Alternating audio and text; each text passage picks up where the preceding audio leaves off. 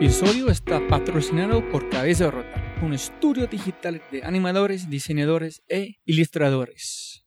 Se puede ver su trabajo en www.cabezarota.com. En sí, vas a enviar un mensaje en su página web. Habla de este podcast se puede recibir 20% de descuento en tu primera animación, logotipo, diseño web.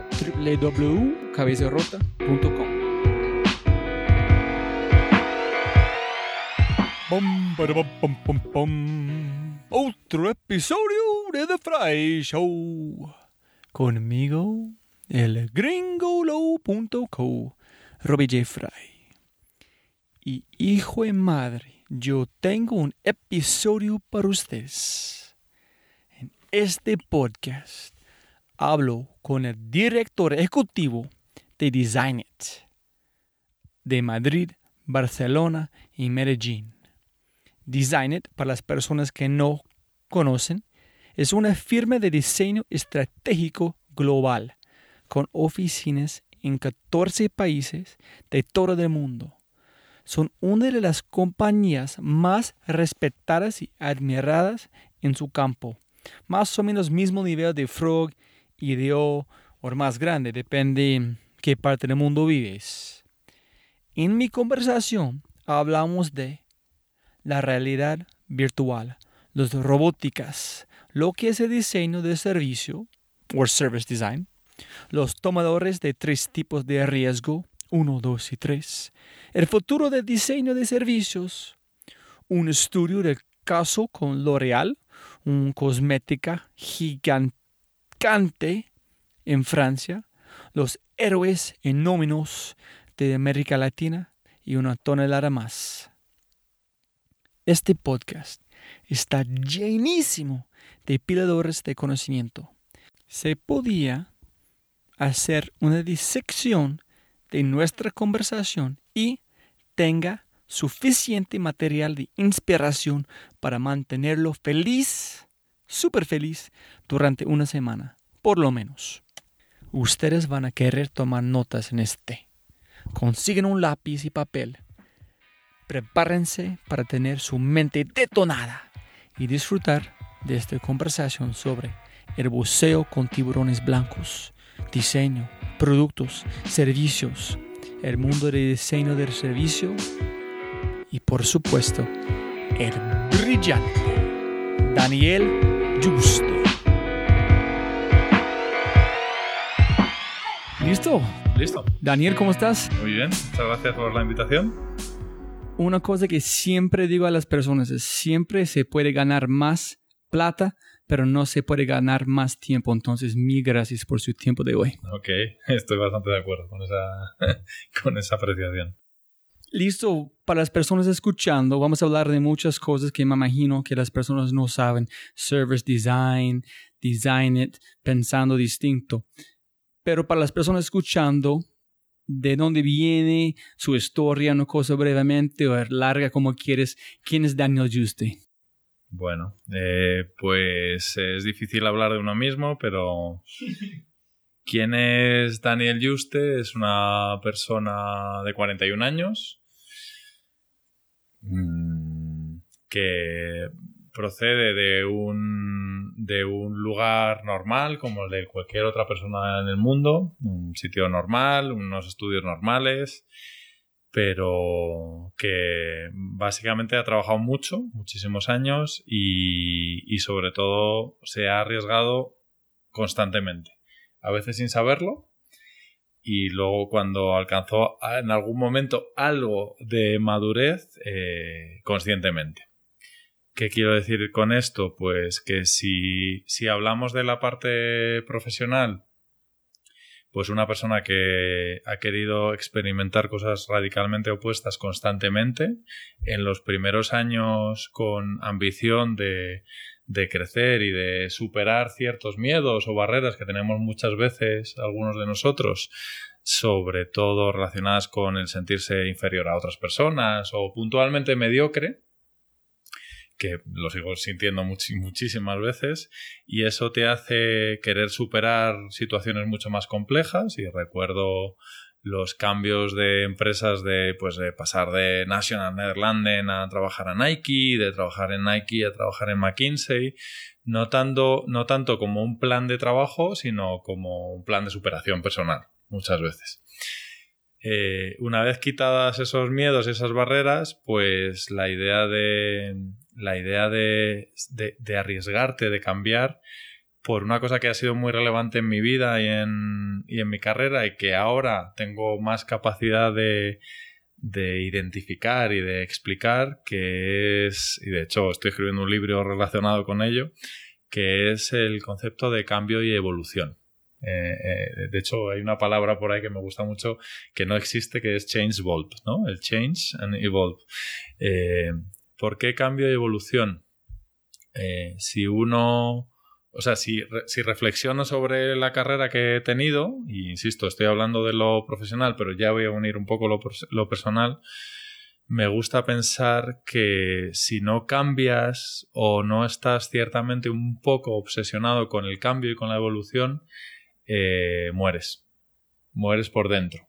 Eh, dejas de retarte, dejas de crecer, dejas de pensar en, cómo hacer cosas diferentes. Y, eso es un resumen muy básico de mi carrera. Cambiar y evolucionar. Y eso puede hacerse cambiando de, empresas a las que, con las que he trabajado, puede hacerse emprendiendo.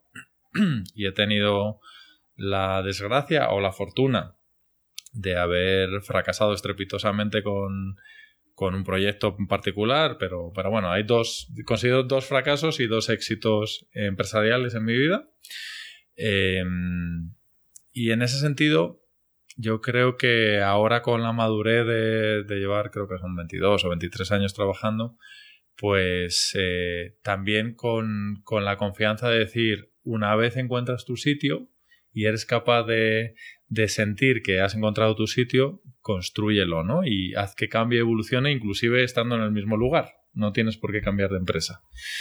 Eh, eso ha sido para mí mi última etapa en la que estoy ahora mismo, que es Design It, en la que uno sería incapaz de reconocer el Design It de hace ocho años, cuando, cuando me incorporé al proyecto, eh, con el de ahora. No tiene absolutamente nada que ver y ha estado en cambio y evolución continua y creo que eso provoca tres razones fundamentales en mi vida. La, la, diversión, eh, el riesgo me divierte, el cambio me divierte, eh, digamos la adaptación a nuevas cosas, el ser capaz de, como los animales y los seres vivos, de retarte a adaptarte a nuevos problemas o nuevos retos o nuevos países o nuevas personas, nuevas culturas. Y tercero, el construirlo con gente. O sea, hacer que la gente de tu equipo tenga la oportunidad de adentrarse en un mundo eh, que la tercera palabra resume en incertidumbre. Creo que la incertidumbre es un valor enorme en, en hoy en día. La gente que busca seguridad y certidumbre eh, creo que se equivoca. Montando en este dos preguntas es, en el podcast ya tenía el presidente de Colombia Juan Carlos. En él estaba dedicado su trabajo 25 años. 25 años que para mí es una locura pensar en este. En ahorita está el presidente de 50 mil personas. Y estábamos hablando en este podcast sobre ese es un riesgo gigante para tomar esta responsabilidad. Pero yo estoy pensando que una persona tiene que ganar la capacidad tomar el riesgo. Mm. No puedes tomar riesgo solamente hacerlo. Tiene que ganarlo, trabajando, aprendiendo, fracasando. Es una cosa como un, un badge de honor que yo tengo esta opción para arriesgar porque yo mm. gané mm. en, mi, en mi fuerza. Entonces, ¿por qué en como Nike, Microsoft fue como 10 meses, 10 meses, 2 años? ¿Qué fue su... Yo voy a llegar a este punto, pero ¿por qué saltaste trabajos y finalmente quedaste en design que con su corazón? ¿Qué significa cuando estás hablando de que si no cambias evolucionalmente, como en este van a morir? ¿Morir espíritu? ¿Morir de su capacidad de aprender? ¿Y por qué saltaste los trabajos? Yo voy a montar en este, no solamente es tratando de castigarte, pero ya. Ok. Eh, bueno, lo primero aclarar que cuando decía morir es porque creo que las personas eh, que sienten, y muchos de los que nos escuchan seguramente no estén de acuerdo y otros estarán de acuerdo, aquellas personas que sienten que no se está aprovechando todo su potencial o que se marchitan un poco por dentro, esas personas que muchos días de la semana dicen yo podría hacer algo más o me hubiera gustado haber hecho eso otro o creo que tengo más potencial. Creo que las personas que no finalmente no se atreven, que es una es un verbo que me gusta mucho, el atreverse, que no se atreven a cambiar, eh, se están perdiendo una oportunidad muy importante en su vida. Y, a eso me refiero con morir. Es.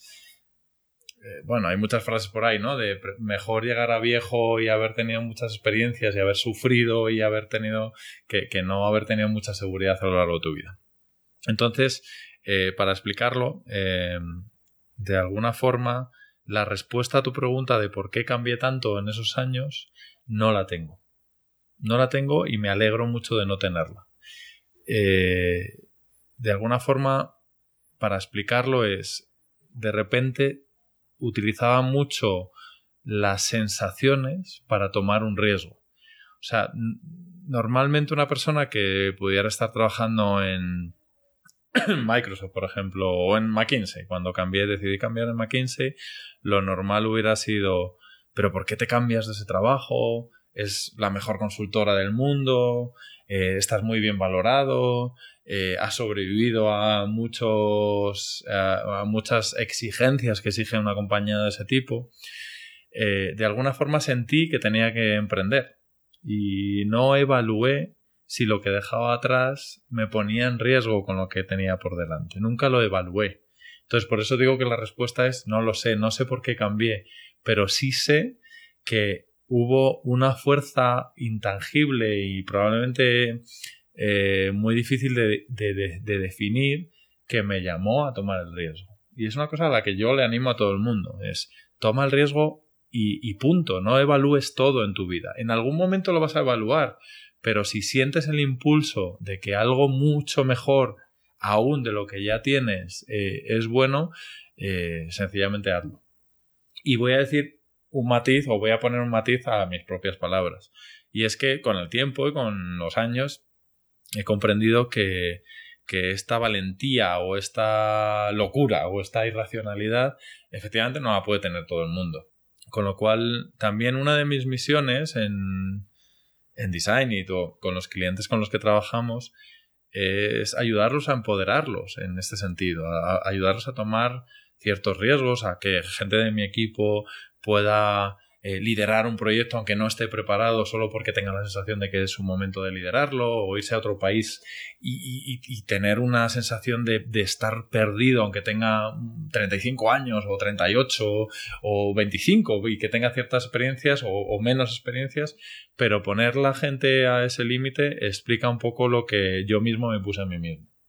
Y es la decisión de si siento que no me estoy divirtiendo, si siento que no estoy empoderado para hacer cosas que me, que me traslada, que me transforman y que me retan, cambio.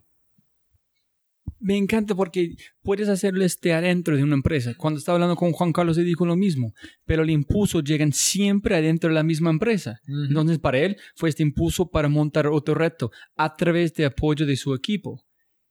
Pero tú piensas, me encanta en esta parte impulso, piensas que tú puedes buscar este impulso, el impulso llega naturalmente o necesita un líder que para ayudar a encontrar este impulso, para tomar este riesgo, ¿dónde llega el impulso? ¿De los demás? ¿Adentro? ¿Los dos?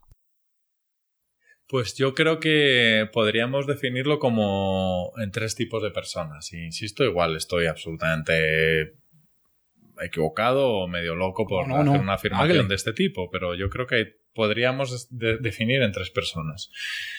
Eh, unas en las que yo mismo, sin que suene egocéntrico, me, me, siento identificado.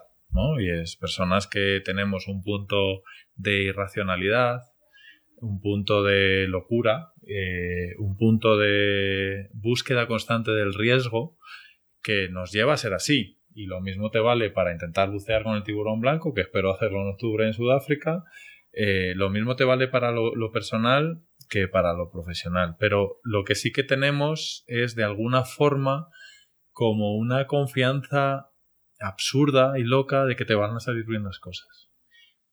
Ese tipo de personas, yo, yo solo se lo aconsejo a la, a la gente, o no sé si es muy prepotente aconsejar, pero solo le diría a la gente que lo hagan si tienen la capacidad de aprender muy rápido y sobre todo de rodearse de gente relevante y mucho mejor que tú, que yo mismo, eh, muy rápidamente. Y es, es probablemente la base, si puedo decir la base de mi éxito, pues es, eh, y suena tópico, pero siempre he estado rodeado de, de mentes y de gente increíble, brillante, muy, muy, muy por encima de mi mediocridad. Y eso me, me, me lejos de, de, hacerme sentir mal o, o, o, o, menos que otra persona, al revés, me, me encanta. por poner una analogía un poco tonta, es como jugar al tenis o al pádel. Cuando juegas al tenis o al pádel con gente que es mejor que tú, tú creces un montón y el partido es muy divertido. Eh, cuando juegas con gente en la que tú eres mejor que ellos, bueno, pues sí, vas a ganar siempre, pero ¿dónde está el reto? ¿No? Es un poco... Entonces yo creo que uno es el tipo de persona que, que es muy atrevida, muy, muy, muy atrevida y, y, se anima a cualquier riesgo. Luego hay otro que tú decías, Robbie, hay, hay una segunda tipo de persona que, que a mí me encanta, en mis equipos siempre ha habido muchas más de estas personas y, y finalmente terminan dudando de si son un rol de, de, esta tipología 2, vamos a llamarlo, o de la tipología 1 que, que, estábamos hablando antes, y es estas personas que sí que necesitan cierto liderazgo. En realidad ellos son líderes en sí mismos, pero, pero necesitan empuje, necesitan, necesitan que alguien les anime a creer en ellos mismos para hacer una acción que por sí solos, no sé por qué, la verdad no tengo la respuesta, no se atreven. Entonces eh, yo encuentro en, mis equipos o con la gente con la que he trabajado, eh, inclusive con jefes míos, siempre me he encontrado mucha gente que necesita que le digas, no, no, lo vas a hacer tú y lo vas a empezar a hacer ya. Y, necesitan que alguien les empuje al, al, abismo para que se atrevan definitivamente a saltar. ¿no? Es gente que necesita ese empujón, pero que están sumamente preparados. Y luego el grupo 3, sin desmerecerlos, que son igual de importantes que, el resto de las personas, son gente que es muy difícil que se atrevan, que mira ese atrevimiento con cierta, con cierta distancia.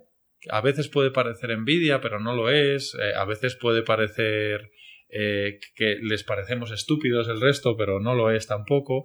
Pero es gente que sencillamente son eh, excelentes en complementar el trabajo de un equipo. Es gente que, que son conscientes de que, no tienen ese, ese tipo de arrojo, ese tipo de valentía, pero que son muy necesarios en los equipos. Yo lo que les diría a esas personas es que al menos lo intenten una vez en su vida.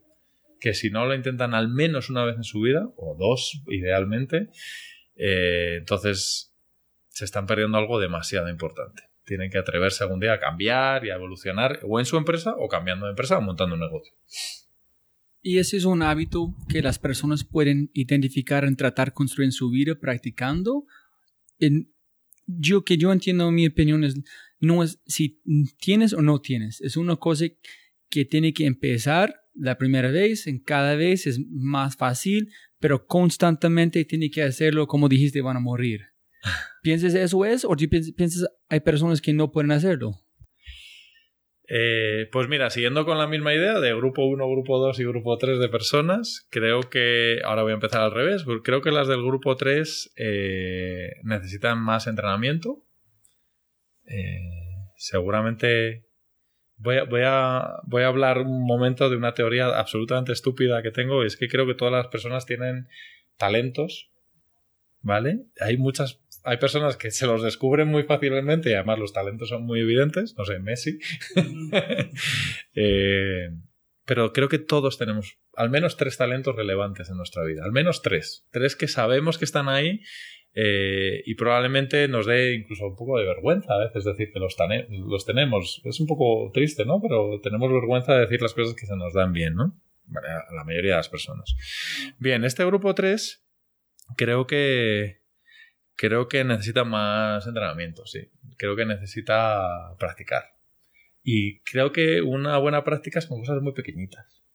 O sea, un, un simple acto de de repente presentar una cosa de forma diferente, hacer un pequeño rollout o, o no sé, o de repente cambiar la forma de su trabajo sin pedir permiso. O sea, son pequeñas cosas. Tampoco hace falta que sean cosas gigantescas. Uno se puede divertir con pequeños momentos. ¿vale? Eh, yo, yo cuando, cuando buceo siempre me encuentro estas personas que te dicen, no, no, yo sería incapaz de bucear con un tiburón. Y luego cuando de repente no les dices que va a haber tiburones y lo han visto por primera vez, la emoción, el miedo también, pero la emoción supera al miedo. La, capacidad de haber, de, haber eh, eh, decidido inconscientemente o sin saber que ese iba a ser un gran momento en su vida, les transforma. Eso es una transformación de verdad. En ese grupo 3 que, que, que jamás se atrevería a bucear con un tiburón o a hacer un pequeño cambio en su trabajo y que cuando lo hacen se transforman, son felices.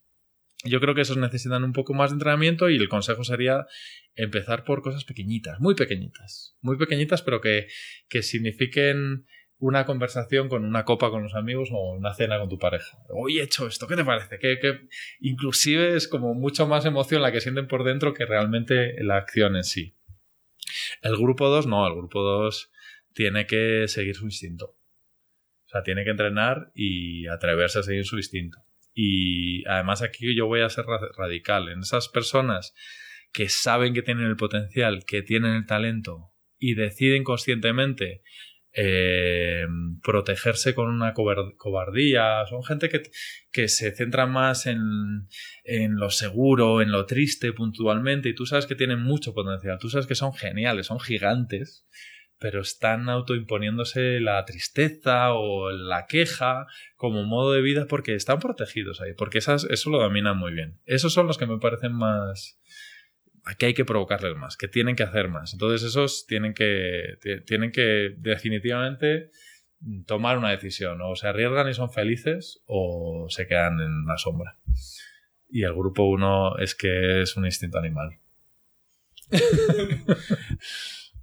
wow. tenemos que moverla. Tengo muchas más preguntas, pero antes de terminar, una cosa que dijiste fue espectacular, fue el grupo 3 la transformación es más poderoso. El momento que ellos logran esa transformación es como una dinamita con explosión más grande del animal que ya están acostumbrados a esas microexplosiones. Pero esta persona, cuando ellos hacen este, wow, tú puedes verlo, ¿no? La, la burbuja de energía, este cambio en su vida es, es, otro mundo. Entonces es mucho, nunca he pensado si, si es más complicado, pero el, el, el reward es wow es un reward por todos involucrados, ¿no? Exacto. Es, el defensa del equipo de fútbol más o menos, un equipo de fútbol más o menos destacado que de repente mete un gol en la final. Y entonces va a ser recordado de por vida. Aunque sea un, detalle, un gol, aunque sea un gol metido sin querer y de espaldas y cayéndose, pero es el gol que le ha hecho ganar una final y va a ser recordado siempre por eso. Súper. Con Design It. ¿Qué es Design It? Que hace Design It, la historia de Design It. Más o menos castigarnos a las personas escuchando qué es Design It, qué hacen, el impacto, dónde están, cualquier cosa. Bueno, la versión formal es Design It es una compañía de diseño estratégico que busca diseñar nuevas experiencias para las personas. Digamos, esa es la versión oficial, la puede ver cualquiera en, en el website o en un contacto con Design It. ¿Qué es Design para mí cuando hace ocho años decidí cambiar radicalmente mi vida desde PayPal a, a Design y poner todo mi dinero en, la compañía? Bueno, Design es una compañía de personas, de personas diferentes. Es una compañía que, que tiene que, lo voy a decir un poco romántico, pero, pero es que me lo creo, que tiene que hacer un mundo mejor, que tiene la misión de en pequeñas batallas procurar que, el usuario, las personas tengan un, un, una relación con, con diferentes contenidos y tal mucho mejores es una empresa que, que ha crecido muchísimo eh, a lo largo de su historia. Ha crecido muchísimo, sobre todo gracias a, a, tres cosas. Uno, la obsesión por, por adentrarse en mundos desconocidos, de contenido, de proyectos, eh, que ha crecido gracias a que hemos tenido la suerte de, engancharnos con clientes y no lo digo por decir, maravillosos, que nos han retado, que nos han hecho crecer mucho.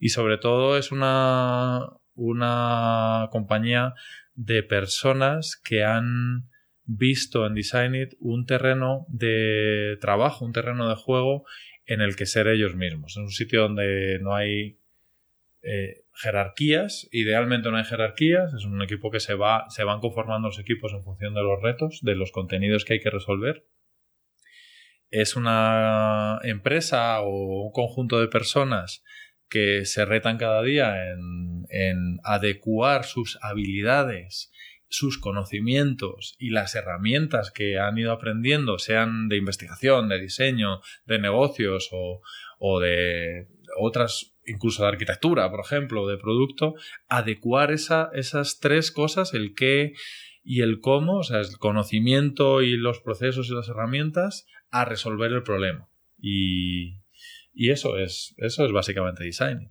Eh, cómo, cómo, desarrolla su actividad design también dice mucho de nosotros. Hemos ido eh, estando, eh, hemos ido queriendo, dicho de otra forma, hemos, hemos construido una compañía que se ha retado principalmente desde el conocimiento y a la que nunca le ha sido suficiente ese conocimiento. Estamos constantemente queriendo regalar, entre comillas, regalar el conocimiento a los clientes o con las personas con las que trabajamos para de esa forma sentir que teníamos que investigar el siguiente movimiento de contenido. Por ejemplo, eh, no vale solo con saber de investigación o de diseño, sino hay que trabajar en nuevas metodologías de co-creación o de resolución creativa de problemas. No vale con eso, sino que hay que avanzar al diseño de experiencias o al diseño de servicios.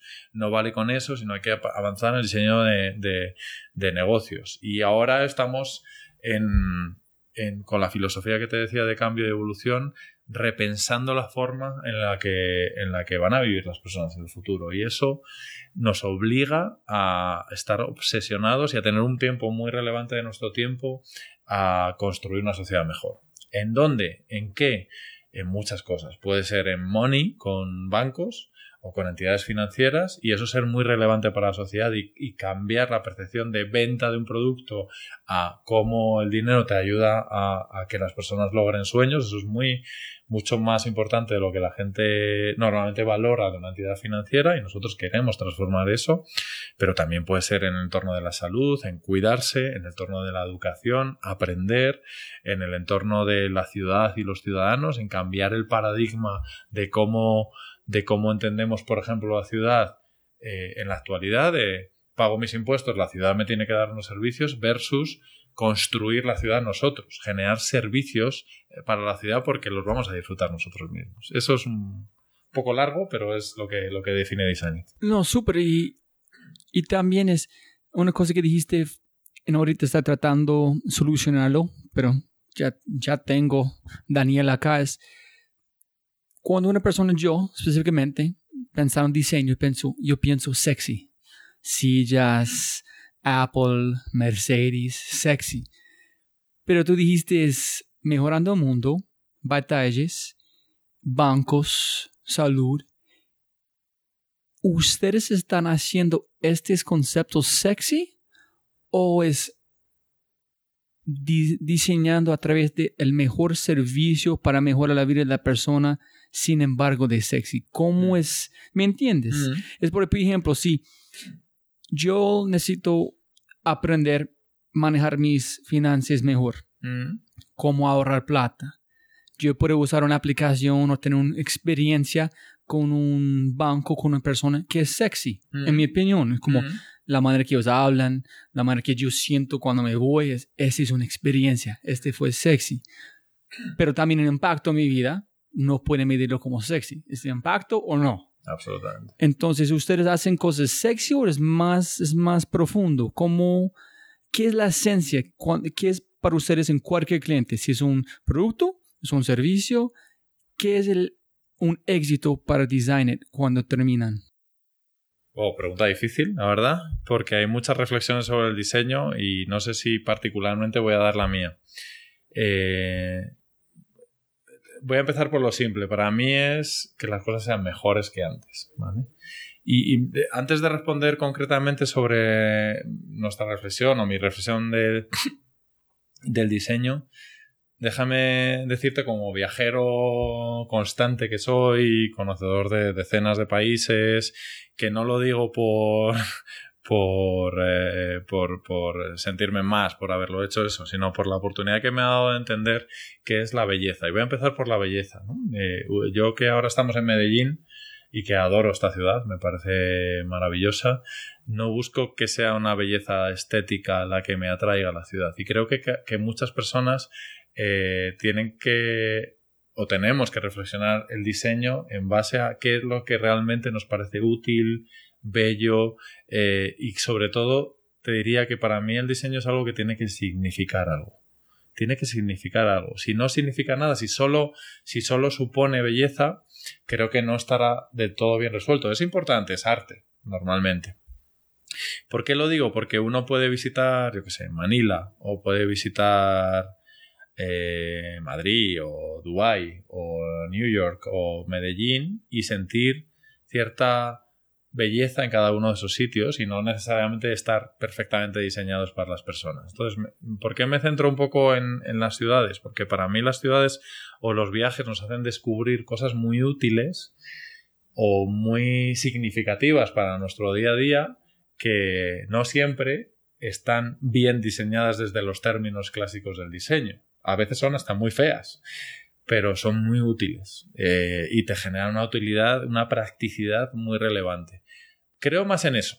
Eh, si además tienes diseñadores maravillosos en el equipo que hacen que esa funcionalidad, ese servicio o ese negocio eh, sea sexy, o sea, sea bonito, no sé si nunca iría en la búsqueda de los premios, de premios de diseño, que puntualmente en design los hemos tenido, o los tenemos, sino en el, en el premio, aunque suene muy ñoño, como decimos españoles, muy tonto, en el premio de una sonrisa de un usuario. Y uno se da cuenta cuando, cuando está utilizando un servicio o, cuando ve, por ejemplo, en nuestro caso de Vodafone, eh, cómo, cómo la sonrisa es el mejor el mejor reflejo, la mejor métrica, por ponerme técnico, la mejor métrica de un, de un buen diseño. Entonces, por terminar, para mí el diseño o lo que procuramos hacer es una reflexión de nuevo de cambiar y evolucionar algo para que genere más satisfacción en una persona, para que le salga esa sonrisa y si además es bonito, pues genial, es como bola extra, pero no es la, no es la idea esencial del diseño, no es que sea bonito, sino que sea práctico.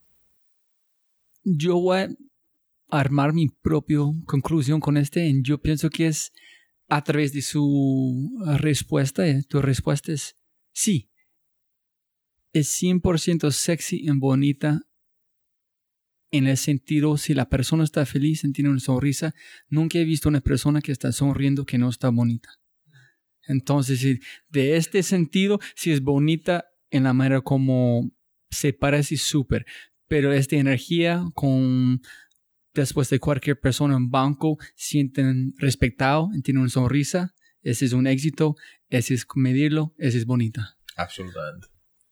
Una cosa para mí es demasiado importante, tú tienes mucho, mucho más experiencia de ello, es, ¿ustedes están en, qué países? Japón, mm, estás en... Europa, estamos en Dinamarca, en Inglaterra, en los Estados Unidos ahora en Colombia, aquí en Latinoamérica, muy pronto en, Perú también,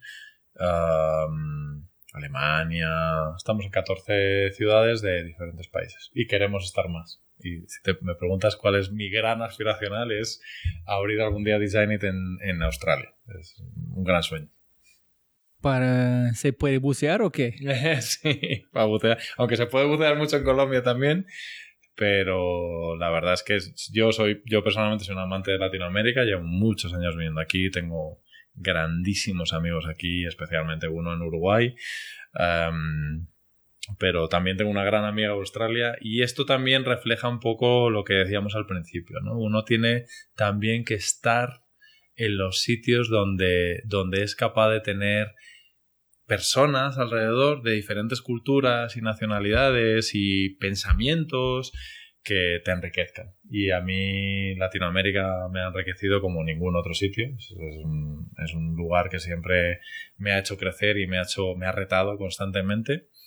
Y en Australia sentí eso. Y además hay un gran buceo.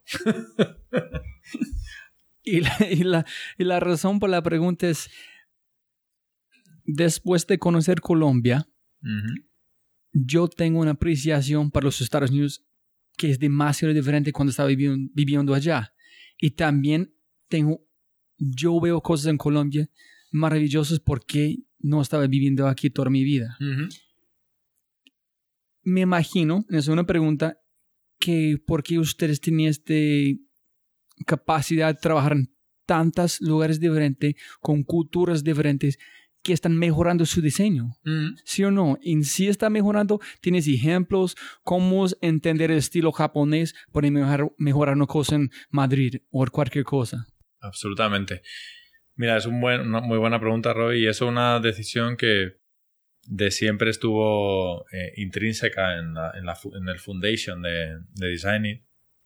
Y es, por ejemplo, si hablo de Design It Madrid, que es, digamos, nuestra gran cantera de, del equipo, es donde, yo, yo, soy del Madrid, pero si fuera, admiro al Barça también y, y, es un poco la idea de la masía, ¿no? Es el sitio donde se forman los equipos para jugar en el primer equipo en cualquier momento. Y una condición muy relevante, y esto es diseño también, es que los equipos tienen que ser multinacionales. Hoy en día no tiene sentido para Designit y diría que para muchísimas otras compañías abrir un negocio eh, y que solo haya personas de una nacionalidad. Y me, da igual si es en los Estados Unidos, en España, en Colombia o donde sea, ¿no? Tiene, para nosotros es muy relevante y es parte de la personalidad y la idiosincrasia de Designit que hay, solo en la oficina de Madrid creo que hay ahora mismo 14 o 15 nacionalidades diferentes. Solo en Madrid. Eh, estoy con la idea de montar esto exactamente igual en Medellín.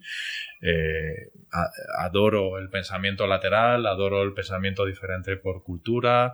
Eh, es muy rico el pensamiento del colombiano, es muy rico el pensamiento de un norteamericano, de un europeo, de alguien asiático y y no solo por saber cómo se diseña o cómo se piensa centrado en el usuario, cómo, cómo uno alguien piensa una solución centrada en las personas, que es lo que hace design, diseñar centrado en las personas, pensando en personas de Asia, de Europa, de Estados Unidos, de África o de Latinoamérica o de Australia.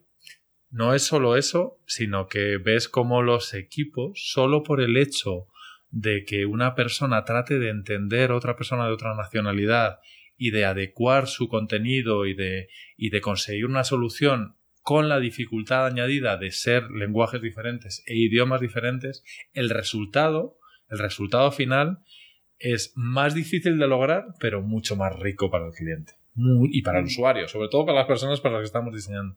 Mucho más rico. Hay, un, hay, una, hay una cosa que sí que hemos aprendido a lo largo del tiempo. Y es que uno en los equipos de innovación o de diseño entre las personas, que es lo que hace Designit, tiene que plantear que, aunque sea mucho más difícil de gestionar, tiene que procurar que haya heterogeneidad de perfiles, de experiencias, de conocimientos, de roles, de backgrounds. Cuanto más rico sea ese, ese equipo en diferencias, mejor va a ser el resultado. Está demostrado. Está muy demostrado. Es muy difícil de trabajar, ¿eh? pero está demostrado. No, mi próxima pregunta fue, ¿y qué retos? Pero ya han dicho que es un reto más grande, pero ¿qué pasa finalmente es más grande? Como el que logran es más lindo después de la batalla, ¿no? Pues mira, yo creo que lo que hay que lograr siempre en los proyectos, bueno, primero que, que que el cliente esté satisfecho, ¿no? Y bueno, no sé si primero, que el usuario lo use, que el cliente esté satisfecho. Y de alguna forma, el reto para Designit debería de ser que cada uno, no siempre se consigue, pero cada uno de los servicios o de los productos o de las experiencias que creemos signifiquen un cambio. De nuevo voy al cambio de evolución. Signifiquen que las cosas se han modificado para generar otro nuevo paradigma, para generar otro nuevo modelo de relación. Y, me voy a la biología, es porque las cosas que no cambian y evolucionan mueren en, en la naturaleza.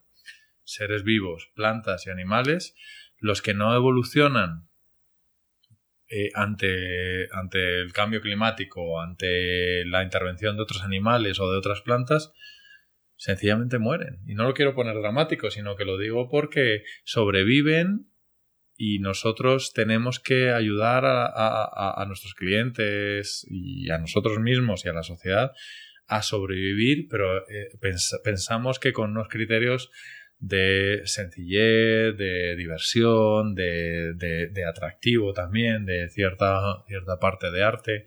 Es un poco una filosofía, una filosofía de trabajo. Yo sé que tengo que preguntar este o, posiblemente las personas van a ser un poquito perdidos. Es,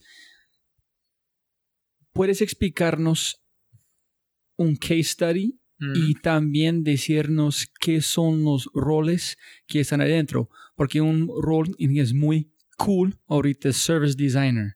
Mucho, oh, service design es como la creatividad e innovación nueva, es service design. Y muchas personas lanzan esta palabra sin saber exactamente qué es. Entonces, me encantaría escuchar sobre L'Oreal. Si tú puedes decir cómo fue el proceso, quiénes son los roles, en, en qué fue el proceso, por favor. Pues eh, mirar, pues, pues eh, vamos a empezar un poco por la historia, por donde suelen empezar a veces los proyectos, ¿no? ¿Cuál es la preocupación de negocio del cliente? Y por contarlo resumido, imaginémonos que L'Oreal, el planteamiento inicial es, oye, eh, están ocurriendo cosas en nuestro negocio, no necesariamente positivas, decrecemos en ventas en algunos puntos de venta, eh, no terminamos de saber qué, quiere, qué quieren las clientas, en este caso principalmente las clientas. Em, y, cuando uno entiende el modelo de negocio, dices, oye, pues es que dedicas prácticamente todo tu esfuerzo a, dos cosas. Uno, hacer mucha publicidad, mucha, mucha, mucha publicidad. L'Oreal es uno de los principales anunciantes en el mundo. Y a mantener una fuerza de ventas eh, en canales de venta clásicos grandes almacenes o espacios de retail de terceros, ¿no? Bien, nosotros dijimos, pero ¿qué es lo que sabes realmente tú de tu clienta? Sea, ¿cuál es la información que tienes de sus aspiraciones, lo que le gusta, lo que le preocupa? Y en realidad L'Oreal tenía mucha información, pero de la marca, del atractivo hacia la marca, del reconocimiento de marca, pero muy poco de las personas, ¿no? Eh, en Design el punto de partida inicial siempre es eh, la investigación. Siempre es la. Más que la investigación, más arriba de la investigación es comprender. Comprender por qué, qué hace falta entender de los clientes, en, las clientas en este caso.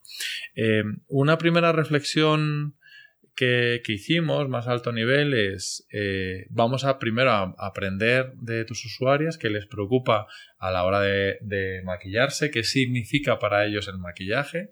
Normalmente L'Oreal hubiera pensado, u otras marcas de cosmética hubiera pensado más en el I más del producto. Este producto es mejor para quitar una arruga o es mejor para estar eh, en la moda de cómo se, se maquilla una persona. ¿no? Nosotros pensábamos más en el en el por qué alguien se maquilla, qué significa estar guapa, qué significa saber estar guapa o saber llegar a estar tan guapa como otra persona que pueda ser aspiracional de, esa persona. En Design nos, centramos en la antropología, en la investigación cualitativa, en entender cómo se llama investigación generativa porque significa entender cuáles son las principales motivaciones, qué es lo que le preocupa, sobre todo visión de futuro de, de las clientes. Bien, en el proyecto de L'Oreal como case study decidimos que el gran reto es que L'Oreal aprendiera de primera mano cómo, cómo, qué y cómo se comportaban, qué querían y cómo se comportaban sus clientas respecto a sus productos y reflexionar sobre una idea un poco disruptiva, es difícil decirla por voz, sin pintar, sobre todo un diseñador necesita dibujar algo, pero si nos imaginamos tres círculos, ¿no? Eh, concéntricos, eh, nosotros ponemos el producto en el centro y ya no es relevante hoy en día. Ya no es relevante el coche o, la crema o el maquillaje, sino que la suma de producto, el siguiente círculo que son los servicios y el tercer gran círculo que son las experiencias que tienen las personas con las marcas, con los productos, con los servicios, la suma de esas tres fuerzas es lo que procuramos hacer en cada uno de nuestros proyectos. En ese sentido, primero comprendimos a las usuarias de diferentes edades, de diferentes eh, tipos de, personas, de aspiraciones. Nos centramos mucho en el concepto de, las personas desde su punto de vista emocional, que sienten, que escuchan, que ven, que les preocupa. Y co-creando con, con L'Oreal entendimos que necesitábamos crear un espacio en el que L'Oreal tuviera la oportunidad por fin de tener un espacio comercial en el que aprendiera cómo se comportaban sus usuarios. Bien, la etapa de diseño, eh, siempre marcada por el diseño de experiencias, por el diseño de servicios, como tú bien decías, y en realidad lleva existiendo muchos años, pero que ahora, como se llama Service Design, es más cool, pero lleva muchos años existiendo, yo lo llevo haciendo 20 años probablemente. Eh, bien, esa reflexión no solo es los pain points, no es solo arreglar momentos de la verdad críticos, es generar precisamente unos momentos de la verdad que eh, se basen en una cosa que a nosotros nos encanta, que es trabajar en mantras de diseño. Es qué es lo que invariablemente tienes que lograr con tu diseño. Nosotros decidimos, había varios, no voy a mencionar todos, pero había uno que nos interesaba muy por encima del que nos marcaba en ese sentido L'Oreal, que es el concepto de autoservicio. El nuestro era el empoderamiento, ¿vale? El empoderamiento de la, de la clienta. Eh, con aquello que nos pasa muchas veces en retail y que, y que además Apple ha marcado mucho el camino en, ese sentido y estamos todos un poco followers puntualmente de, de Apple en ese sentido. El empoderamiento significa que es la persona la que tiene que tener la capacidad autónoma de descubrir los productos y servicios de una compañía.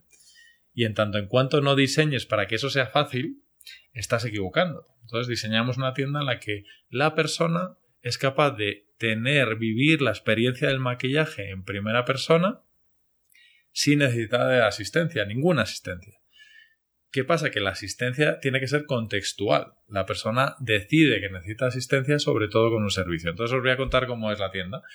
La tienda es un espacio comercial que por fuera no es realmente mucho más bello que otras tiendas o mucho más, ah, digamos, estéticamente diferente a otras tiendas, pero sí que tiene, está lleno de experiencias. Entonces decidimos trabajar en productos, servicios y experiencias eh, fomentando el autoservicio, fomentando el que la persona fuera capaz de probar absolutamente todos los productos, o ya fue disruptivo en sí mismo.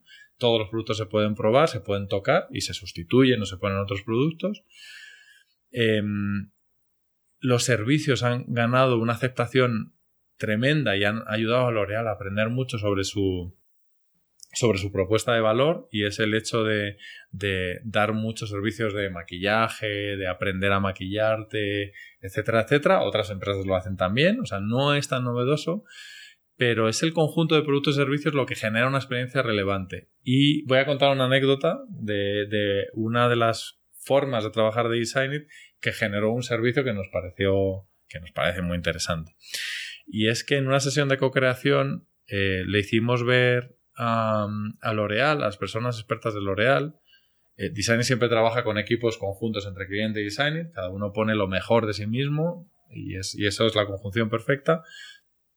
Em, le hicimos ver a L'Oreal que había algunos aspectos de la relación de la cosmética en general con las mujeres que eran muy relevantes. Por ejemplo, eh, les, les dijimos, oye, es muy significativo que una mujer compra varios productos de cosmética puntualmente ve un videoblog o le enseñan a maquillarse en la tienda, le enseñan a aplicar ese producto o una tendencia de maquillaje y todo va fenomenal y la bolsa está llena de productos y se va a su casa y cuando intenta ella replicar ese maquillaje, eh, no way. O sea, es una de cada mil, me invento el porcentaje, es capaz de hacerlo porque para eso hay una profesional que sabe hacer servicios.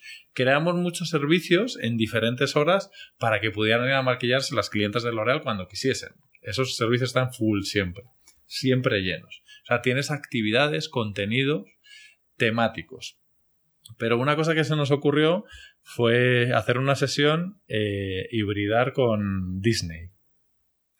Entonces dijimos, ¿qué paradigma de belleza puedes pensar, y, cogemos a varias usuarias, si te, si te digo Disney, ¿no? Entonces, eh, pues Blancanieves, pues Cenicienta, ¿no? Pues diferentes personajes, porque Disney tiene personajes femeninos absolutamente maravillosos, masculinos también, pero femeninos maravillosos.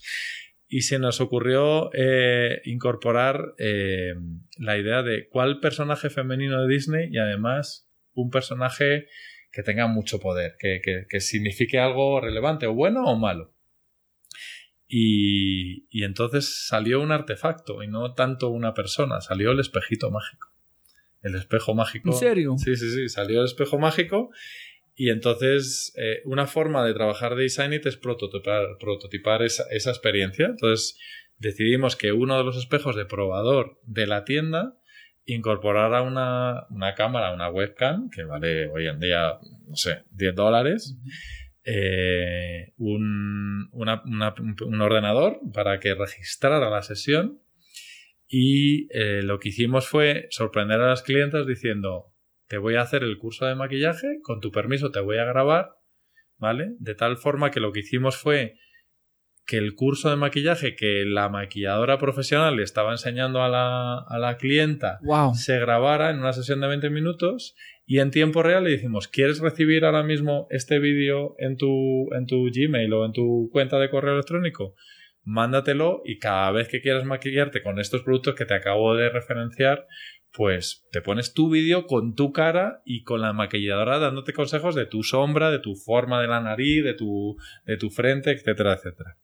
Eh, eso es generar una experiencia. Eso es exactamente generar una experiencia que es producto servicio porque te están maquillando y la experiencia de poderte maquillar tú y aprovechar el producto al 100%. Porque hay un porcentaje terrible de cantidad de producto de maquillaje que va a la basura.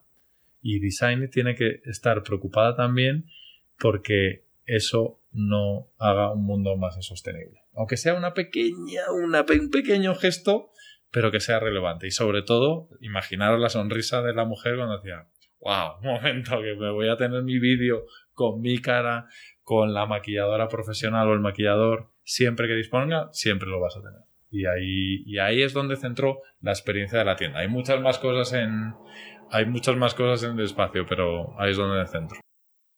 Uy, mi mente está quemando, pensando. no, es, piénsalo en este, es, todo está conectando, como siempre en este podcast, es, hay un en comillas o cita quote de Henry Ford, de que se dice, el momento que tú paras aprendiendo, estás viejo. Mm. En viejo significa que van a morir. ¿En qué humildad de su, de, de L'Oreal, decir no sabemos, queremos aprender? En, con la experiencia, en la tienda hay personas aprendiendo, enseñando, en el mismo momento, ¿no? Entonces para mí es, es, espectacular. Es como funciona Apple. Cuando las personas llegan, no es listo, aquí es tu iPhone. No, es darnos 15, 30 minutos para nosotros podemos enseñarte. En con los clientes aprendemos también que su capacidad, tiene niños, que... Uy, qué espectacular. La última pregunta antes de arrancamos con, y muchas gracias por esta historia sensacional, es, tú dijiste entender las pasiones o qué apasionar el cliente. Muchas veces como la música, arquitectura, espacios son los momentos entre las palabras, los, las cosas que las personas no están diciendo que es la verdad, no es las palabras. Entonces, ¿cuántas veces con el cliente ellos no saben exactamente qué necesitan en es ocultado entre las palabras? Mm, todas. Listo, ok. Absolutamente todas. Eh, hace muchos años, bueno, una de mis socias, Maritza Guadarrama, que es una persona absolutamente brillante en la capacidad de, de una cosa muy relevante que deberíamos de aprender todas las personas en la sociedad y que nosotros es una de las cosas que mencionaba, que a Designer le encanta, digamos, eh, no, regalar es un término feo, como, como eh, también compartir, compartir ese conocimiento y es la capacidad del extrañamiento. Y esa capacidad de extrañamiento también, de nuevo, la tenemos todos, como lo decía, como lo de los talentos. Y hay, una, hay, hay un movimiento clave, hay un, un contenido clave que es la antropología. La, la capacidad que, que, obviamente los profesionales más, ¿no? Pero los que han estudiado años eh, antropología, pero todos tenemos una capacidad de observar mucho mayor de la que somos capaces de utilizar. Al final nuestro día a día nos evita extrañarnos de cosas cotidianas. Por eso decía lo de viajar, ¿no? Como viajando por sitios muy diferentes en el mundo, muy pobres, muy ricos, muy extremos, muy bonitos, muy feos, muy todo. Eh, eres capaz de extrañarte de cómo la gente utiliza unos servicios o unas cosas. Yo creo que esa es la clave. Empezar por observar por uno mismo cómo podrías mejorar tu producto, tu servicio y sobre todo la experiencia. Y los, esas, me encanta lo de los huecos entre las palabras es la observación, la observación contextual. No vale con que te hagan un estudio sobre no sé qué cosa de cómo utilizan tu marca.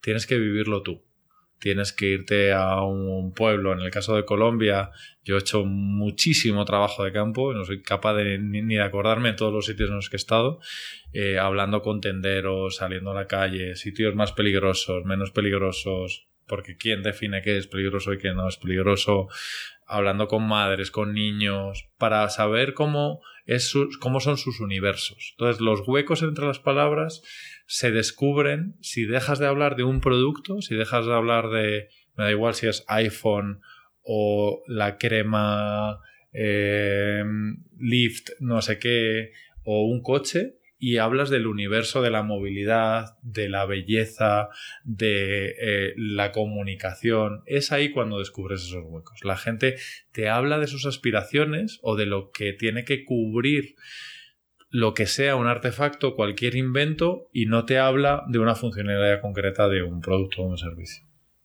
Y cuando en este proceso, cuando ustedes están descubriendo estos, estos puntos que antes no sabían, fue a, través de research, investigación, comparten esta información con el cliente en decir, oye, a los jefes, señor o señora, entiendo que ustedes piensen, esta es su aspiración, pero encontramos este hablando con sus clientes reales. En posiblemente esa es la visión que tiene que pensar o empiezas a diseñar esta visión nuevo que, que ustedes han aprendido en presentar este al cliente. ¿Cómo es la manera de explicar este, estos hallazgos? Mm.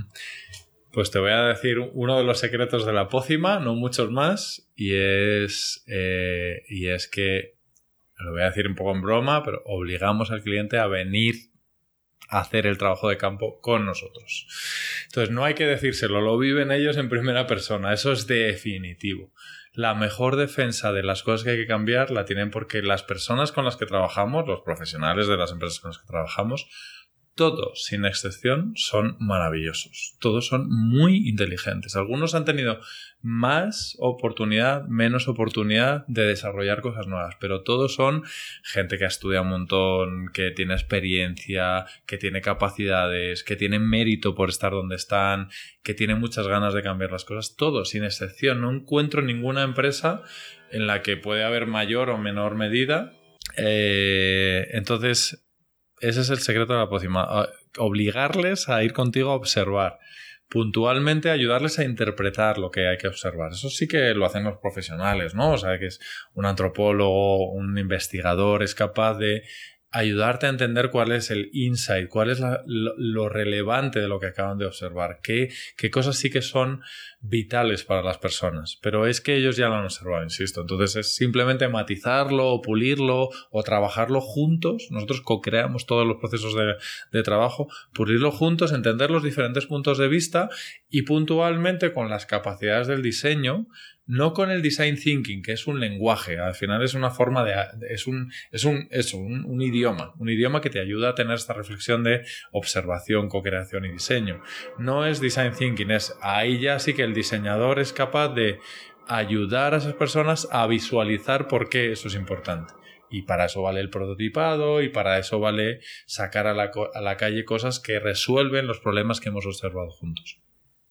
Súper. Y para terminar más o menos con esta parte de la conversación es, ¿qué es el futuro de Design It y Design Thinking en el sentido que en este momento estamos llegando a un punto clave en el mundo con virtual reality. Mm. Yo he hablado con personas que están usando, yo he visto los videos, AI, estamos llegando a un punto que es wow. Hay ya aquí, el- personas escuchando ya tiene, él tiene como el Samsung Virtual Reality Gear acá.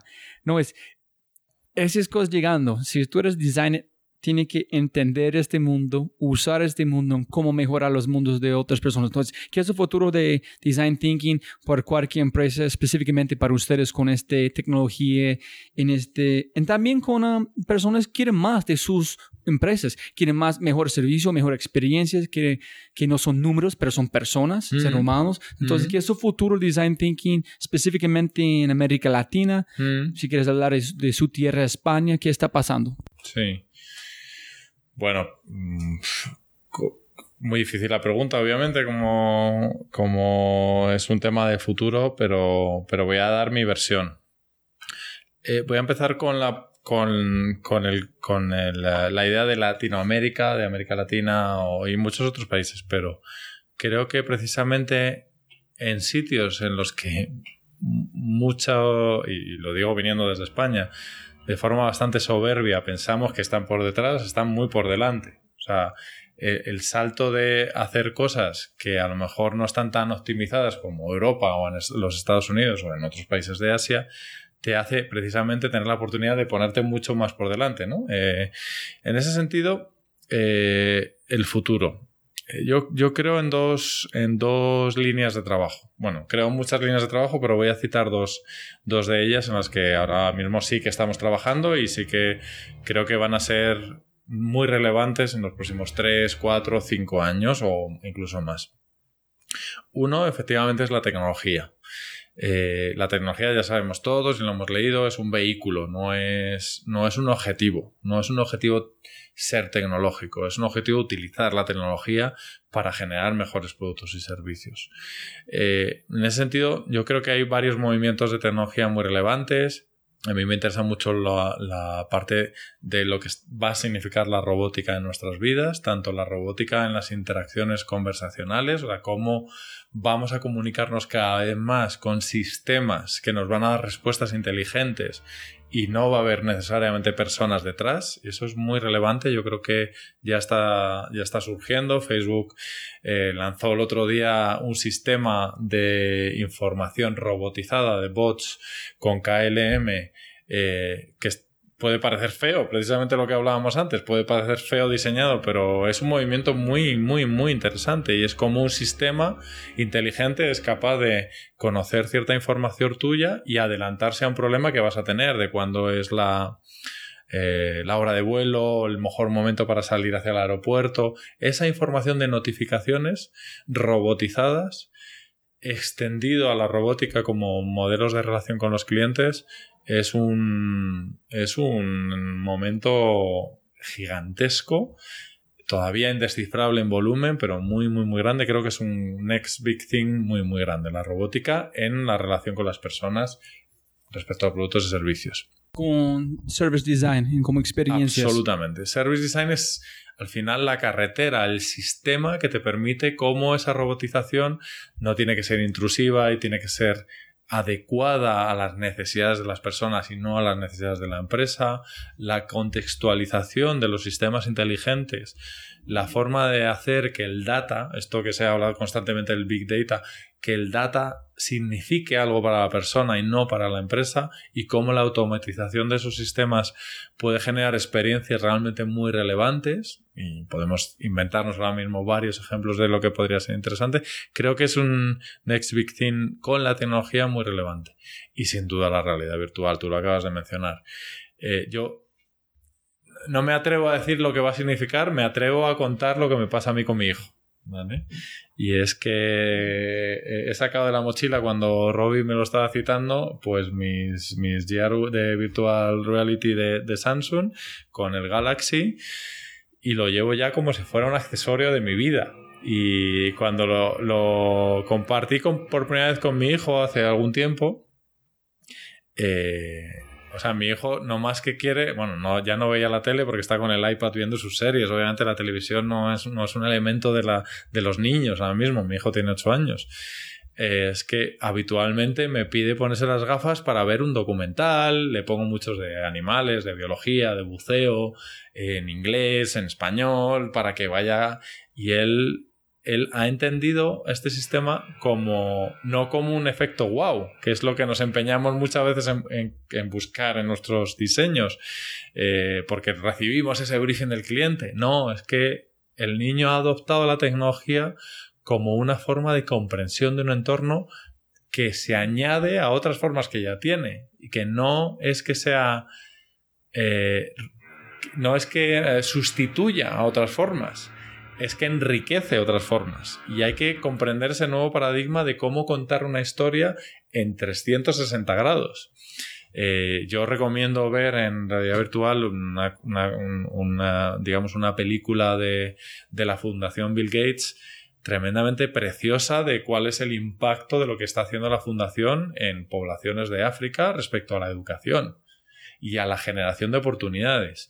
Si tú ves eso leído en un texto en una revista o en un o en una eh, no sé, en un pod eh, o en, eh, o incluso un documental en la televisión, es una cosa, si lo ves en realidad virtual, tengan ganas de poner la mitad de dinero para ayudar a la Fundación Bill Gates a que ayude a esos niños, porque estás en el pueblo de África, te está hablando el niño, se infografía el impacto que está teniendo la ayuda económica y la ayuda de personas en ese pueblo, es realmente inmersivo. Entonces, si yo tuviera que utilizar una palabra de por qué la realidad virtual es un gran nuevo paradigma en el diseño de experiencias es por la capacidad que tiene de inmersionar a la persona en otro lugar, en otra situación. Como una máquina de empatía. Absolutamente, buen, buen punto, buen punto. Y, y, sirve para el arte, sirve para problemas cotidianos de productos y servicios, sirve también para vivir experiencias. No lo recomiendo y aquí me niego para sustituir una experiencia de viaje. No, no creo que, aunque habrá muchas, muchas, muchas eh, cosas de ve, a Australia sin ir a Australia. No, no, tienes que ir a Australia. No, eso no se puede sustituir porque tienes que oler y tocar y hacer muchas cosas. Pero, pero mm, creo que es un movimiento radicalmente eh, necesario para poder comprender y, y, crecer mucho en la humanidad, en la comprensión y en la inteligencia. Te lleva a otra dimensión. Es precioso me imagino, yo sé en este momento que tenemos que tener otra conversación solamente sobre este tema, de el futuro de design thinking cómo esas herramientas son para ayudar nuestras vidas, pero también tenemos que preocupar porque es si cualquier poder puede llevar un lado o otro, no es cómo usarlo, cómo podemos aprender cómo usarlo más rápido posible para mejorar nuestras vidas. Absolutamente. ¿Qué es el futuro o qué es innovación en América Latina en este momento? Honestamente, ¿dónde, ¿dónde ves América Latina en como al lado de Europa, Japón, Dinamarca, esos lugares? ¿Dónde está América Latina? ¿Dónde son los poderes? Como kriptonitas. ¿Qué, ¿Qué, tenemos en este momento en innovación, creatividad, como tú lo ves? Ok. Eh, bueno, América Latina es un gran continente y hay muchas diferencias y no todos, no todos los lugares o los sitios están obviamente igual de preparados o no es tan homogéneo como puede ser Europa o los Estados Unidos. Es mucho más diverso y, y con contextos muy, muy diferentes, culturas absolutamente diferentes y muy rico, ¿no? En ese sentido. Lo que te diría ahí y, por mi pasión por este continente y, por lo que me ha pasado siempre aquí, es que una cosa es lo que yo quiero vehementemente, por lo que adoro Latinoamérica, es que quiero que quiero y creo que Latinoamérica puede ser ese sitio muy relevante en el mundo, mucho más de lo que se considera habitualmente. Y voy a citar una frase de de una persona india muy cercana a mí ahora mismo. Me dijo, Dani, para mí América Latina es lo que seguramente para ti es la India. Es un sitio muy difícil de explorar, complejo, difícil de acceder, ¿no? Eso me lo decía un indio, ¿no? Y, estoy seguro que si le vamos, ya a mí efectivamente me parece la India un sitio dificilísimo, no, sé si montaría jamás un negocio ahí, o por qué no, ¿no? Pero creo que me genera mucho reparo. Creo que Latinoamérica tiene que resolver eso, o sea, la, la dificultad que parece que genera a muchas personas a la hora de venir aquí. Eh, más allá de los tópicos de la política y cosas de esas que no me voy a meter porque además no me interesan nada, no, no me gustan ni me interesan, el potencial de Latinoamérica es sobre todo el de las personas, el de la gente.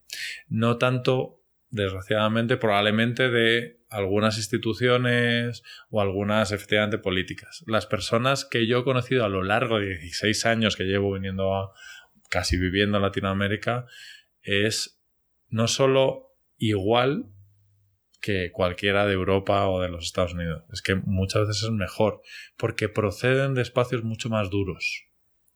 O sea, en Europa, de donde yo, en donde yo nací, eh, llevamos más años viviendo cómodamente.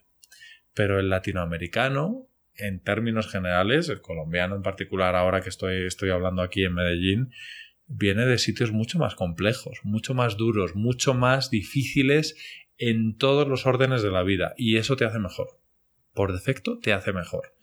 Eh, han vivido situaciones complicadas, económicamente de ida y vuelta, eh, situaciones eh, de, de, incomprensión internacional, de tener que resolver sus problemas solos o casi solos muchas veces, y eso les hace mejores. Es tan, tú que has hablado antes de Kryptonita, yo considero en Colombia en particular y muchos otros sitios, en Perú, en sitios que conozco bien, eh, yo lo que me encuentro son superhéroes. Son superhéroes. O sea, encuentro héroes anónimos y de hecho hicimos un proyecto que se llama Heroes Fest ¿En Bogotá o en Medellín? Eh, lo hicimos en, Medellín.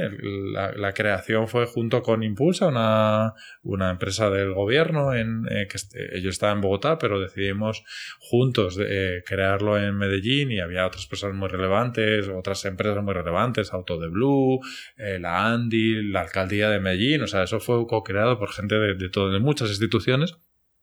Pero si me voy a por qué creo que está muy preparado Latinoamérica, y ahora voy a ir a lo, menos positivo, es porque está repleto de héroes anónimos, de gente que no que desgraciadamente no creen lo suficiente en ellos mismos, son del grupo 3.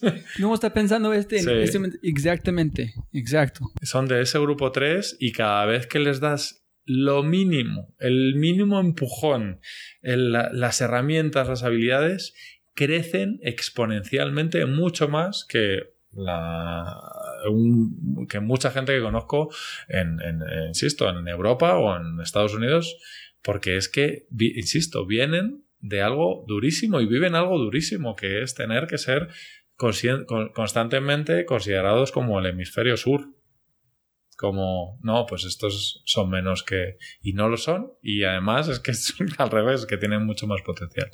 ¿Dónde están los peros? En creérselo. En creérselo. Obviamente luego hay otras cosas como las trabas burocráticas, conseguir que las facilidades a la hora de emprender, las facilidades a la hora de internacionalizar, quitar, quitarle trabas al sistema. O sea, son sistemas pesados, es difícil montar una empresa aquí, es largo, es tedioso. Eso es una cosa que hay que resolver, pero son trabas burocráticas, no, no hablo de política, hablo de trabas de cosas pequeñas, de, resortes que hay que romper, que ellos se tienen que atrever a romper esos, a, romper esos resortes y a crear muchas más empresas y a utilizar su talento. Hay un talento, en Colombia, tú lo sabes, hay un talento creativo impresionante. ¿Y es similar a Lima o Sí, yo encuentro en Lima mucha energía también. En, el Perú, especialmente en Lima, porque es la gran capital, obviamente, muchísima energía, mucho movimiento cultural, empresarial, eh, mucha inquietud por hacer otra cosa y por creer, por creer más en ellos mismos. Eh, prácticamente en toda Latinoamérica siempre, hay, siempre he visto estos movimientos. Hay países que más, hay países que menos, hay países que han perdido un poco, o personas o ciudadanos que han perdido un poco de energía, eh, lo he visto en, Argentina a veces y ahora otra vez parece que se reenergetiza, Pero la verdad es que en Colombia siempre lo he visto. En todos los años que he venido viniendo, con todos los colombianos con los que llevo trabajando toda mi vida, o peruanos, o siempre he visto esta energía, mexicanos. La verdad es que es, es tremendo. Es, es un poco un misterio de por qué no, no están en, en aún más eh, representatividad en el mundo o más reconocimiento en el mundo. Yo, yo pienso igual. La razón por este podcast, como nació, fue estaba demasiado cansado escuchando personas cuando yo, ah, como haciendo referencia, haciendo referencia afuera. Y yo pensé, hijo de madre, hay tantos colombianos como latinos haciendo cosas impresionantes, pero en esta cultura, con la historia de Colombia, la historia de Perú, estas son las personas que tienen que escuchar en su propio idioma. Porque cantar una historia como en su propio idioma es distinto de tratar traducirlo en inglés, ¿no? Entonces, para mí es, no, esos son los héroes que las personas no conocen con este podcast. Gracias por decir este. Listo, las últimas preguntas es, número uno, imagínese en ese momento que afuera de esta puerta o abajo en la calle hay una máquina de Back to the Future. Tú puedes entrar a esta máquina, seleccionar cualquier fecha de tu vida, moverse en hablar con Daniel Juste y tienes un minuto para regalar un consejo, decir cualquier cosa. ¿A qué momento en tu vida vas a volver? ¿En qué vas a decir? Oh, wow, pues volvería, fíjate, volvería a mis comienzos y me diría que no tuviera tanto miedo. ¿A qué, cómo a qué edad? Probablemente 20 años, 21 años, en la que yo me sentía menos que cualquier otra persona en el mundo. Pensaba que era el más mediocre, el que menos sabía, el que menos capacidad tenía y lo solventé solo trabajando 20 horas al día durante 10 años y no paré de trabajar, sigo trabajando mucho, pero eh, volvería a esa persona y le diría tranquilo, diviértete más. O sea, me perdí muchos años de mi vida solo por pensar que era menos que, menos que el resto y volvería y le diría, tranquilo, no es, igual no eres más ni eres menos, eres tan, sencillamente disfruta, déjate llevar un poco más. Ese es un súper consejo porque yo he sentido similar, me imagino que muchas personas escuchando lo mismo y otra persona este podcast Diego Para dijo, yo sentí que a veces que no soy nadie y hay personas que cuando es, como usted dice, wow, este hombre está viajando, es, es manejando este parte de design, pero saber que tú pensaste lo mismo en un momento, eso es muy, es muy chévere para las personas escuchando, que si tú puedes romper este, empezar a arriesgar, quién sabe, ¿no? Mm, absolutamente. Listo, pregunta número dos. ¿Qué es un éxito? ¿Y quién es un éxito para Daniel Juste? Pues si me permites, voy a, voy a citar a tres personas que me parecen relevantes. Una es, es injusto hablar de una y extendería a todos mis socios, pero una es Humberto Matas, gran amigo y la persona que me invitó a hacer parte de Design It.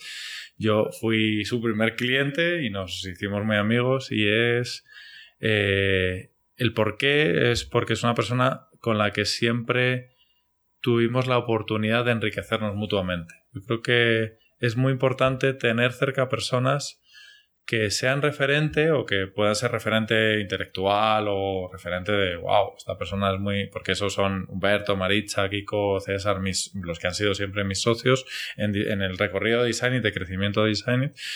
Eh, pero yo te diría que es, tiene que ser admirable también porque te provoque crecer, porque te provoque responderles, o sea, ser también tú alguien para ellos. Eso es muy, para mí es muy importante. La segunda persona es una jefa que tuve y gran amiga mía ahora, pero que tuve eh, en una etapa justo después de McKinsey, montamos un, negocio que se llama B2B Factory y que me enseñó una, me enseñó muchísimas cosas, pero una cosa que me dijo es diviértete. Si no te diviertes, eh, estás perdiendo el tiempo. O sea, tienes que divertirte cada día. Y esa frase la tengo, lo he dicho varias veces hoy, la tengo grabada en la cabeza. Luego tengo muchos referentes, Gonzalo Rodríguez y Alejandro Rodríguez, uruguayos, que me hicieron experimentar cosas muy, muy bonitas y confiaron mucho en mí. Eh, pero voy a citar un colombiano que conocí muy fugazmente y que es una de esas personas que debería de admirar cualquier colombiano y que he preguntado muchas veces a colombianos si lo conocen y no lo, no lo conocen. Tuve la oportunidad de contar con él para Heroes Fest como uno de los speakers. Le conocí desayunando y, y sabía su historia y fue un tremendísimo orgullo. Mucho más, voy a decir, que conocer a, a, Bosniak o a otras personas que estuvieron en Heroes Fest, que obviamente tienen mucho, mucho, mucho que admirar. Se llama Jorge Reynolds y es el inventor del marcapasos. Y es colombiano y ha salvado más de 50 millones de vidas. Y no lo conoce la gran mayoría de colombianos. Y es la persona probablemente más relevante en el mundo de la salud y la ingeniería, es el, ingeniero eléctrico de la historia. Y es un héroe anónimo. Inventó el marcapasos. O sea, ha salvado corazones de millones de personas y se ha construido, se ha evolucionado mucho el sistema de recuperación cardiológica gracias a él.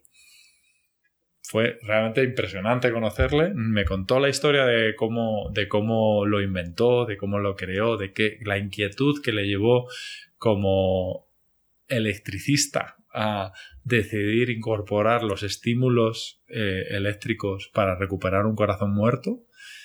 ¡Wow! Eso es diseño. No, sí, sí. wow, tiene razón. Y la última pregunta es, tú puedes poner, normalmente es común, enfrente El Dorado, aeropuerto, por allá, enfrente gigante, un cartelera gigante. Es la única cosa que se puede ver cuando llegas al aeropuerto o cuando estás aterrizando. ¿Qué vas a poner en este cartelera? Tú puedes poner cualquier mensaje que tú quieres. Lo he dicho al principio. Change Ball. Cambia y evoluciona. Eso es. O morir. Sí, pero prefiero ponerlo en positivo en este caso. Es Change Un fuente pequeño por allá estás abajo. llegando en, un avión y poner morir, a lo mejor no. Mejor no poner la palabra morir en un aeropuerto. cambia el lugar. sí, sí, sí. Change Ball. atreverte. Atreverse. Animar a las personas a atreverse. Cuando digo atreverse es con el verse destacado. Atrévete a verte a ti mismo. Atreverte. O sea, tú mismo tienes que atreverte a saber quién eres para saber qué tienes que hacer. Wow. Eh. Wow. Listo, no tengo más palabras. Daniel, ¿tú tienes otras palabras que... Mm, cosas que no hablamos que tú quieres compartir antes de terminamos? Yo creo que, bueno, lo hemos contado todo, no, no lo sé. Eh, yo eh, terminaría con una cosa que, también me provoca, y te agradezco en esta entrevista, que es la sensación que tiene que tener uno al compartir, no sé, experiencias, sin ser soberbio ni nada de eso, ¿eh? pero experiencias o pensamientos, y es eh, la sensación de haberte vaciado, de haber dado todo, de haber dicho, he dicho todo lo que pienso sin, sin, sin sin cortapisas, sin, sin evaluar lo que estoy diciendo. Es vacíate. O sea, uno se tiene que atrever, tiene que pensar en Changeball como una idea de cambio, evolución constante, porque, porque te va a hacer más grande, mejor, vivir mejores experiencias. Y todo lo que te hagas con mucha pasión, que se traduce para mí en vacíate, dalo todo. Si no lo das todo, te estás dejando algo y mm, eso es malo. No, no, eso es. Hay un hombre se llama Uy, ¿por qué estoy olvidando su nombre? Voy a editar este y ponerlo adentro, pero es. Para él es. Cuando están haciendo decisiones, es hell yes or no. No hay un miti miti. Cuando las personas, oye, ¿quieres hablar en esta conferencia? Es hell yes. Si no con su corazón en este momento quiere hacerlo, no. Porque sabe que tiene que pensarlo y buscar las razones de hacerlo no es la verdad. Entonces, si el primer momento, sí, Lima, este, de una, me voy. Si las personas saben que no es, no, es un no. Eso es, es la vida, ¿no? Exacto. Listo, Daniel, mil, mil gracias, señor, y feliz noche. Muchas gracias. Un mensaje muy rápido antes de irnos. ¿Te les ha gustado lo que han oído y desean acceder a todas las personas mencionadas, los sitios, herramientas, etc., por favor vayan a www.thefryshow.com forward slash pod. Además, si desean recibir herramientas creativas cada viernes para utilizar en su día a día, tales como música, aplicaciones, servicios, citas, libros y mucho más, vaya a www.thefryshow.com. Como siempre, jóvenes amigos míos del corazón, mil, mil gracias a todos por su atención y espero que tengan algo tangible de la entrevista que puedan utilizar para abrir una nueva oportunidad u oportunidades en sus vidas. Y como siempre para mis invitados, y lo más importante, los oyentes, siempre se pueden ganar más dinero, pero nunca se pueden ganar más tiempo. Y de mi corazón, gracias a todos por su valioso tiempo y abrazos grandes. Chao. Este episodio está patrocinado por Cabeza Rota, un estudio digital de animadores, diseñadores e ilustradores. Cabeza Rota brinda trabajo de alta calidad, buenos precios y entregado a tiempo. Si quieres ver más, se puede ver su trabajo y obtener más información acerca de ellos en www.cabezarroto.com. Eso otra vez es www.cabezarrota.com. En sí, vas a enviar un mensaje en su página web. Habla de este podcast. Se puede recibir 20% de descuento en tu primera animación, logotipo, diseño web. Una vez más, www.cabezarrota.com.